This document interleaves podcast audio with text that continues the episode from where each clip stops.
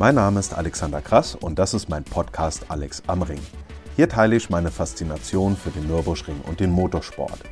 Ich freue mich, dass ihr dabei seid. Mehr Infos auch zu den einzelnen Episoden gibt es auf podcast.alexkrass.de.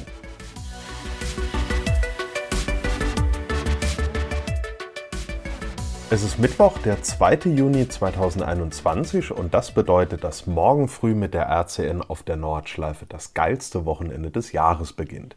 Wie angekündigt gibt es pünktlich zum 24-Stunden-Rennen eine Episode über Geschichte, Besonderheiten und Kuriositäten dieses Rennens.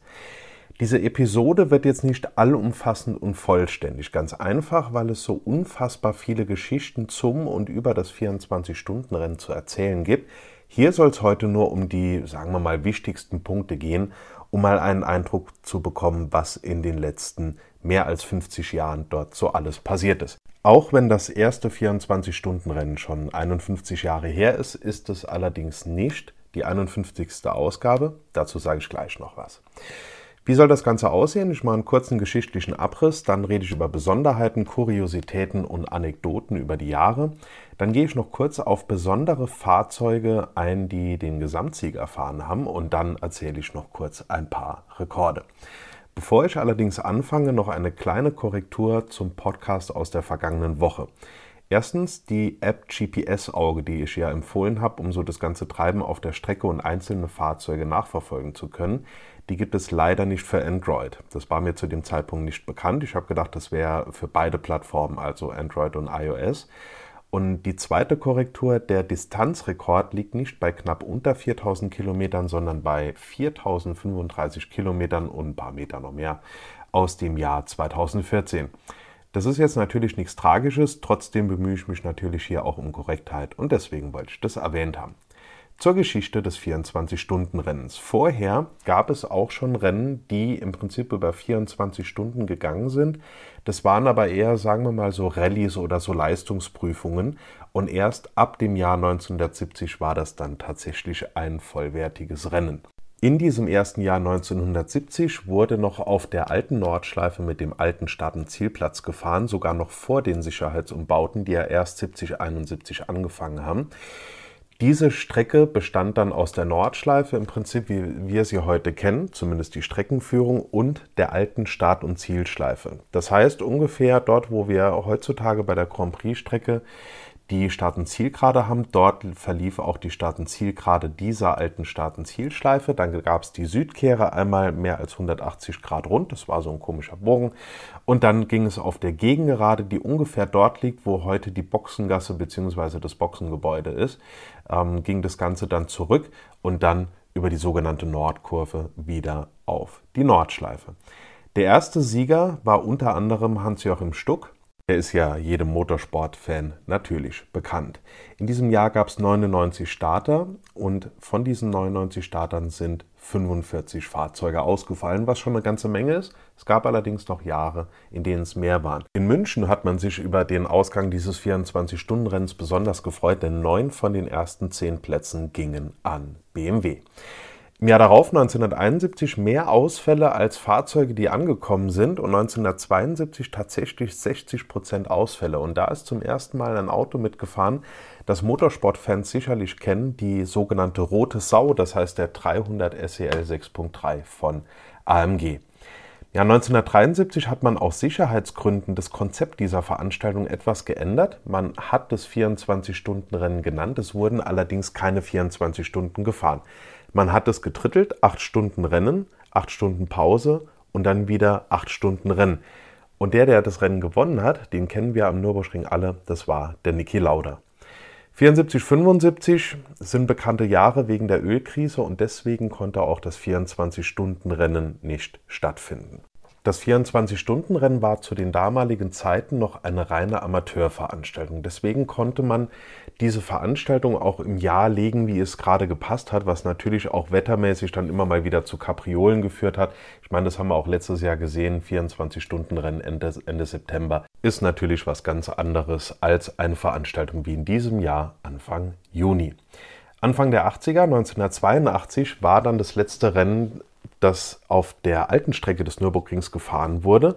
Und zwar nicht nur das letzte 24-Stunden-Rennen, das diese Strecke genutzt hat, sondern auch generell die letzte Veranstaltung, die dort tatsächlich stattgefunden hat. Das war im Oktober. Im November kamen die Bagger und haben die Start- und Zielschleife platt gemacht, um dann halt eben im Folgejahr die Grand Prix-Strecke bauen zu können.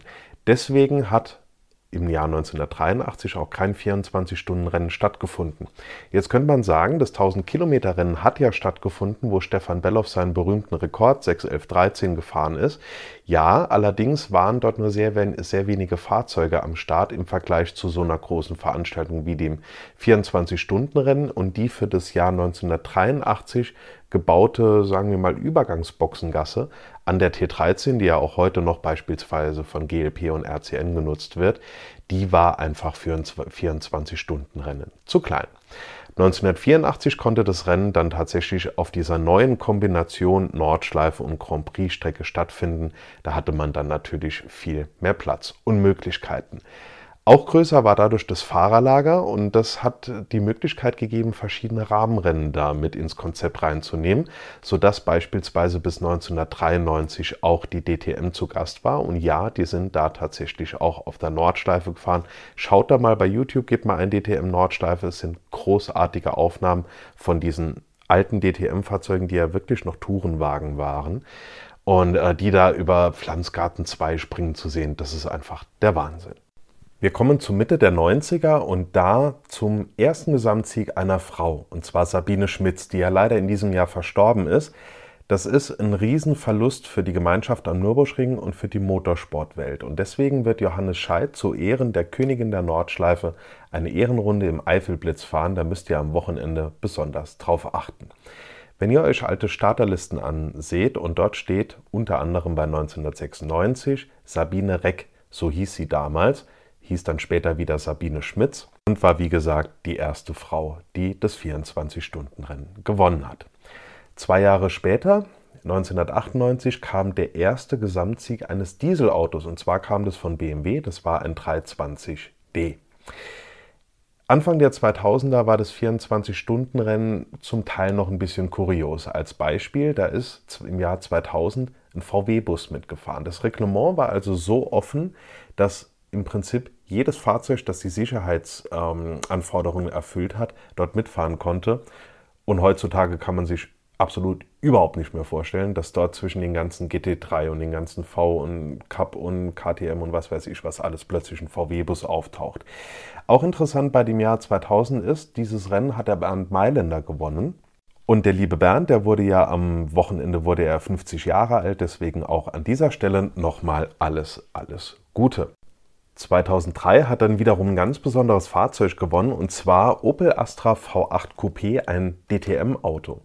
Wenn ihr dieses Fahrzeug mal seht, dann achtet mal auf die Startnummernmatten. Dort ist nämlich ein Druckfehler drauf. Dort hieß, hieß es nicht Nürburgring Nordschleife, sondern Nürburgring Noderschleife. Das D und das R war also vertauscht.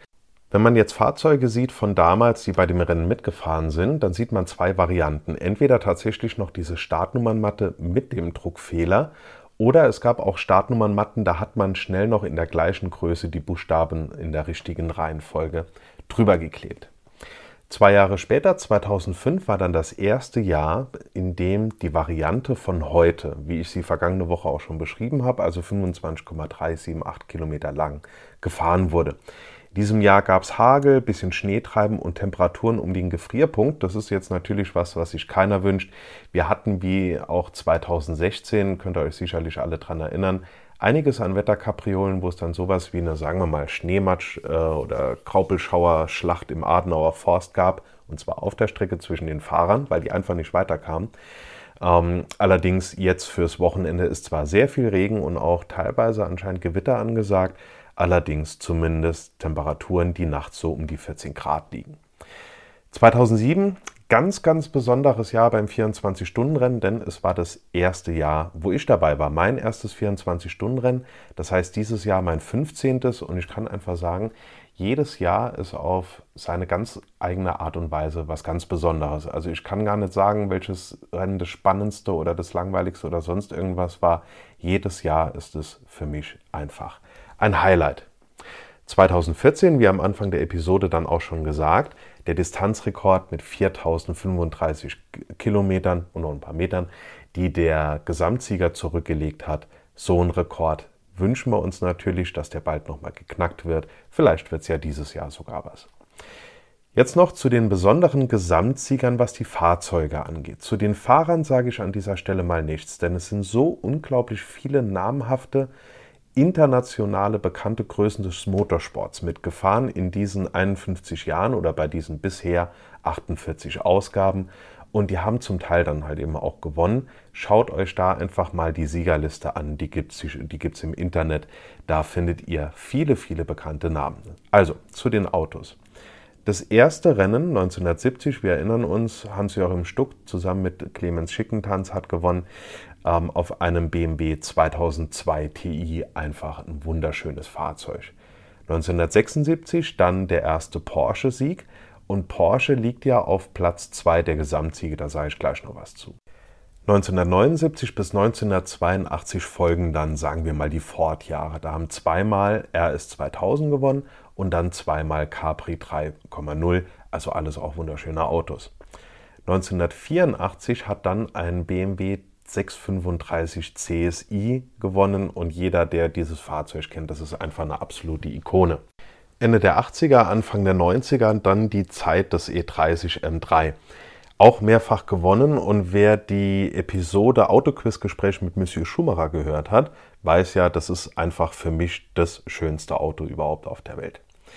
1999 dann die Chrysler Viper GTSR von Zackspeed. Die hat dann auch 2001 und 2002 nochmal gewonnen. Und wie eben angesprochen 2003 der DTM Astra. Und seit diesen Jahren haben im Prinzip dann auch nur Werksteams oder werksunterstützte Teams den Gesamtsieg eingefahren. 2010 war das ein BMW M3 GT2 und das ist auch einfach ein Auto, das habe ich auch als Modellauto hier stehen, weil das einfach von der Farbe, von der Formgebung und so wie dieses Serienmodell in Rennwagen umgebaut wurde, ist es für mich einfach also Top 10 der schönsten Autos für mich. Noch kurz zu den Rekorden. Die meisten Siege hat BMW mit 20 Siegen. Dann kommt Porsche und dann kommen auf Platz 3 gleichliegend Ford und Audi. Die meisten Siege, was die Fahrer angeht, das sind Petro Lamy, Marcel Thiemann und Timo Bernhard, die haben jeweils fünf. Der Distanzrekord, schon mehrfach angesprochen, 159 Runden, macht 4035 Kilometer. Das war im Jahr 2014. Und beim Unterbrechungsrekord, da gibt es zwei Jahre, die knapp beieinander liegen. Das war 2013 wegen Regen und Nebel und im vergangenen Jahr, da wurde nachts gar nicht gefahren, wegen starken Regen. Und damit sind wir bei diesem Jahr. Wir hoffen natürlich alle, dass es keine Unterbrechung geben wird und dass wir alle ein spannendes 24-Stunden-Rennen 2021 erleben werden. Ob ihr nun daheim schaut oder live auf den Tribünen, ich wünsche euch auf jeden Fall richtig viel Spaß an diesem besonderen Wochenende und allen Teilnehmern knitterfreie Fahrt und ein erfolgreiches Rennen. Es gilt wie immer, Fragen, Anregungen und so weiter an podcast.alexkrass.de. Ich sage vielen Dank fürs Zuhören, wünsche euch ein großartiges 24-Stunden-Wochenende und bis zur nächsten Folge von Alex am Ring. Ich freue mich drauf.